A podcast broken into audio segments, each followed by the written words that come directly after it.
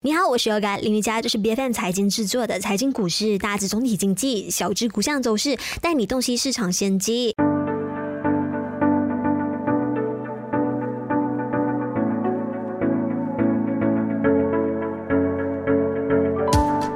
注意到吗？现在在我们马来西亚真的是有越来越多呃数据中心的这个发展建设，那分别是在我们吉隆坡的市中心啊、赛城，还有柔佛呢，也相继的投入运作了。像是澳洲的数据中心业者呢，就刚开设了 Next DC KL One，还有 Bridge Data Centers，BDC 投入了超大规模的园区 MY 零三数据中心。那可以看到说，这个从外国来到这里马来西亚的数据中心的足迹是越来越大了。那今天我们就一起来探讨一下。在在这个爆发期当中，到底有哪一些机遇是大家可以抓住的？那甚至呃，它会不会引发出一些呃对环境破坏的隐忧？今天在我们节目上，我们就有 Finworld Technology 的分析师 Jenny 在我们节目上，你好。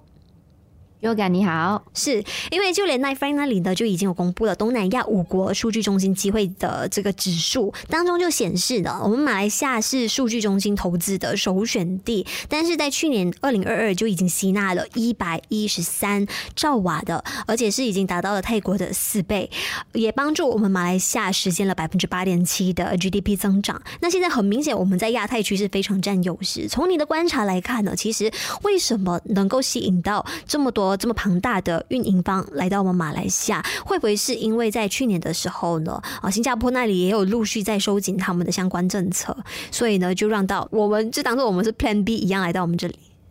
好，那基本上呢，呃，我们可以看到外资呢，他们会选择我们成为这个数据中心呢，有四大理由的。第一个呢，就肯定是我们的这个地理位置，因为我们马来西亚基本上给大家的印象就是，呃，也不只是大家的印象，而是事实，就是我们马来西亚是没有天灾的。那么没有天灾，我们没有少地震，没有台风这种情况呢，对于这个数据储存的这个稳定性呢，就偏高了。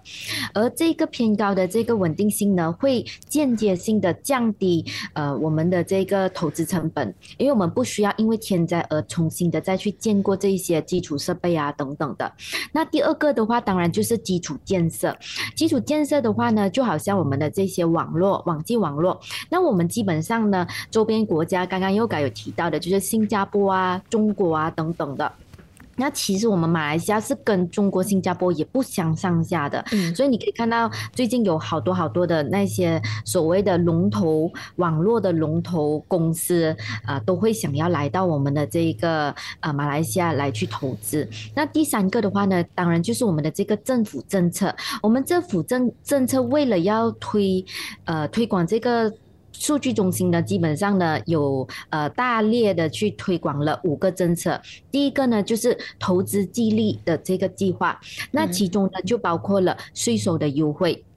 而这个税收的优惠呢，就是降低企业的所得税、进口关税减免或减少，当然就就是还有的就是土地租赁或购买的这个优惠，呃，还有一些政府的一些资金啊那些。其实我也是听这个土地租赁呢，其实对于很多很多的公司来讲的一个发展呢是非常非常的。呃，看中的，因为我才知道，就是在这两年前呢，我有听说有一些手套公司呢，他们也是得到了这个政府的资助，有土地的这个租赁啊，或者是更低的价格来去购买啊，导致他们可以去建厂啊等等的，这些就肯定是呃对公司来讲是第一个考量点。那第二个的就是，如果政府所有的东西都支持你，但是呢，它所有的东西都很慢。那就不行啊，所以我们现在要做的就是简化审批，就是 approve 的这个 procedure，他们现在是尽量加快那个批准的这个速度，然后呢，呃，来减少我们企业的这个行政负担。那第三个的话呢，就是建设和基础设施的这个支持。就包括有电力啊、网络啊、通信啊等等的。第四个就是人力的培培训还有支持。然后在第五个的话呢，我觉得这个第五个是非常重要的，就是数据隐私的保护。嗯嗯。是，那其实我们马来西亚的，so far 是还没有看到关于数据中心建设对于环境破坏跟影响的一个审查的报告。但是呢，从一些外国的数据来看，像是新加坡，其实目前就有七十个数据中心在运作的。那之前有看到呃，关于他们的一个电量的呃用度，就有发现到说已经占全新加坡的这个电力用量的百分之七了。所以关系到说呃过度能源的使用啊，电力的消耗还有电子废料的一个处置呢。其实，啊，是不是投资人都该去密切关注的？包括土地上的使用也是。是，呃，我们投资人其实应该要关注这个数据中心，呃的这个冷却系统产生的这个大量的这个废热，而这个废热的话呢，会导致能源的消耗。废热的排放，还有水资源的这个使用，还有废物管理、自然生态等的这些影响。嗯，那所以我们可以看到的就是，呃，目前。呃，还没有特别，呃，马来西亚其实是没有特别专注在这个审核的部分，嗯，呃，但很大概率，很很大概率会沿用这一个环境影响评估 （Environmental Impact Assessment，EIA） 的这个评估，来去确保在规划和决策过程当中，呃，我们身为这一个呃数据中心的这些开发人呢，必须要考量到的一些环境因素。当然，按照呃我们马来西亚。的这个惯例，一旦这整个计划真的是落实开跑的话呢，那审查还有呃政策呢，都会随着这个时间来去呃改变和变动。嗯，是。那如果说以大马范围来说呢，现在大家都认为说柔佛是最有战略性的一个数据中心的发展的热点。那其实除了它柔佛以外呢，还有哪一些相关的地点是可以多加关注的？就是说，哎，如更有更多的这一些数据中心来到当地去去发展的话的，其实你会看好能够带动什么其他周边的一些产业的发展？呃，其实除了柔佛，我们也是不能够忽略到马来西亚的另外两个地方，就是吉隆坡和槟城。然后呢，因为在整个马来西亚吉隆坡的这个建设是非常好的，就是已经已经 ready 了的，再加上呢，它的这个人才也已经存在了的。而槟城的话呢，它是有大量的这个工业发展在那里，这个对于我们的这些 hardware 啊，这些是已经是呃准备好了的。所以这两个吉隆坡和槟城也是我们不能够忽略的地方。那么，如果是讲呃投资，我们可以关注的呢，我们可以看到的就是呃基础建设、电讯，呃尤其是呃一些提供跨境数据连接和服务的，嗯啊，我们都可以去关注这一些相关可以带动的行业。是，那个股方面呢，像是呃 YTL，我们都知道在柔佛那里呢是有发展这最大的绿色数据中心的园区啊，然后另外呢 TM 也是有从中获益不少，那这一些都会是在你们啊的观察名单当中的吗？呃，我们其实观察名单里面呢，除了是 YTLTM，其实数据中心的运营商呢，还有包括 CSF Group，然后呢，它是马来西亚的云端科技有限公司。那大家没有注意到它，因为它是属于 s e n g a m b e r h a t 的关系。但这家公司它是提供数据中心的这个设施、云计算、托管和管理服务。那另外呢，除了是这一些呃数据中心的运营商之外呢，其实我们也可以关注的就是一些基础设施的。提供商像是阿萨阿西亚大 Group Berhad，因为呢，它是为我们亚洲和非亚洲地区提供这一个移动。通信的这个服务，然后呢，呃，再来的话呢，就是第三个公司就是 GHL 啦。GHL 我们可以看到，它虽然现在还是属于这个电子支付的这个平台，但是呢，呃，不排除它也有可能呃涉及这个云服务，因为它其实对它来讲，这个是对它的业务蛮相关的，看它有没有想要去发展这一块。那我们讲到 YTL 跟 TM 的话呢，YTL 其实它涵盖了呃多个领。域包括基础建设、呃建筑、电力、通讯、酒店跟房地产等，所以它是属于一些比较 hardware 的那一个部分的。那么基础建设来讲的话呢，它是呃它的整个上市公司呢主要的业务之一来的。那我们可以看到马来西亚和其他的这个区域基础设施呃的这个需求呢，其实是一路的在增加。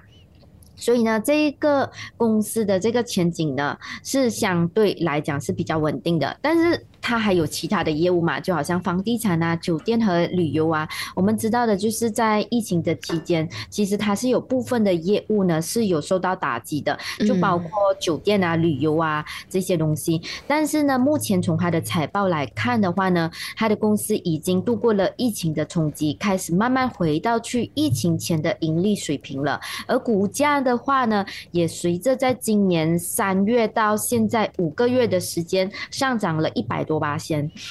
那我们可以看到，很显然的就是市场对于呃 YTL 这家公司呢是非非常的这个热情的。当然，我们要注意的就是这一轮的上涨呢，已经出现了过度热情的现象了。那我们就回到来呃 TM 这支。呃，这家公司，那这家公司作为马来西亚最大的电信服务提供商之一呢，它基本上提供的就是固定的这个呃线路电话等等的这个，我们大家都知道的。那它接下来呃，我们要注意它的未来的前景是，呃，移动竞争所带来的一个非常激烈的一个画面，因为有很多很多的公司目前也有在这个领域当中。当然，第二个的话就是技术创新。技术创新的话，对于他来讲呢，可以是一件好事，也可以是一件呃比较挑战。当然就要看他对于这个技术创新的这一个呃速度到底是能够有多大。如果他的这个技术创新可以呃比别人更快更好的话，那对他公司来讲就会是一个机遇。所以比较起 YTL 来讲，从股价上来看的话呢，市场是比较追捧 YTL 这家公司，但是。按安全性跟稳定性来看的话呢，那安全路线的投资者就会比较选择 TM 这只龙头大哥了。那其实呢，我们近期也经常会看到啊，昌明经济相关的一个宣传。那在这一些非常大规模的发展蓝图下呢，看到说，哎，其实我们现在安华也是非常大力度的想要去推动更多的一个初创科技，然后引进更多的那一些海外的科技公司啊，像是包括在冰岛那里呢，即将要打造，就花十几年时间来打造的这一个西谷岛。其实最近也开始看到，哎，有很多的消息出来，包括在上个月七月一号。呢，也才才刚开始动土建造而已，好像就是 Jenny 想要请教你一下，好像你们啊 f i n w a r Technology 有从这个大蓝图的一个框架下，有看到说有哪一些适合可以部署的机会吗？嗯，现在目前来讲，如果按照这一个他们的这个方向的话呢，其实可以看到有几个行业呢是会非常呃引到我们大家投资者去关注的。第一个，刚刚我们有提到的就是 Telco；第二个的话，云端；第三个，其实绿色能源就是 Green Energy 呢，也是一个板块。然后再来就是 Construction、Education Training、Financial，还有 Private Equity。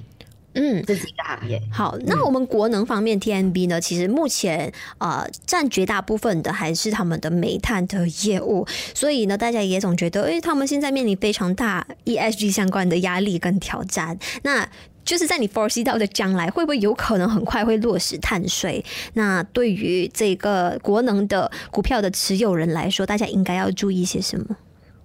如果真的是有实行这个碳税的话呢？对于 TMB 来讲，并不是一个非常好的现象。当然了，要从他的口袋里面拿更多的钱出来嘛。嗯。但是我们从他的财报来看的话呢，基本上他最新的这个财报的 operating expenses 其实已经大过了 revenue。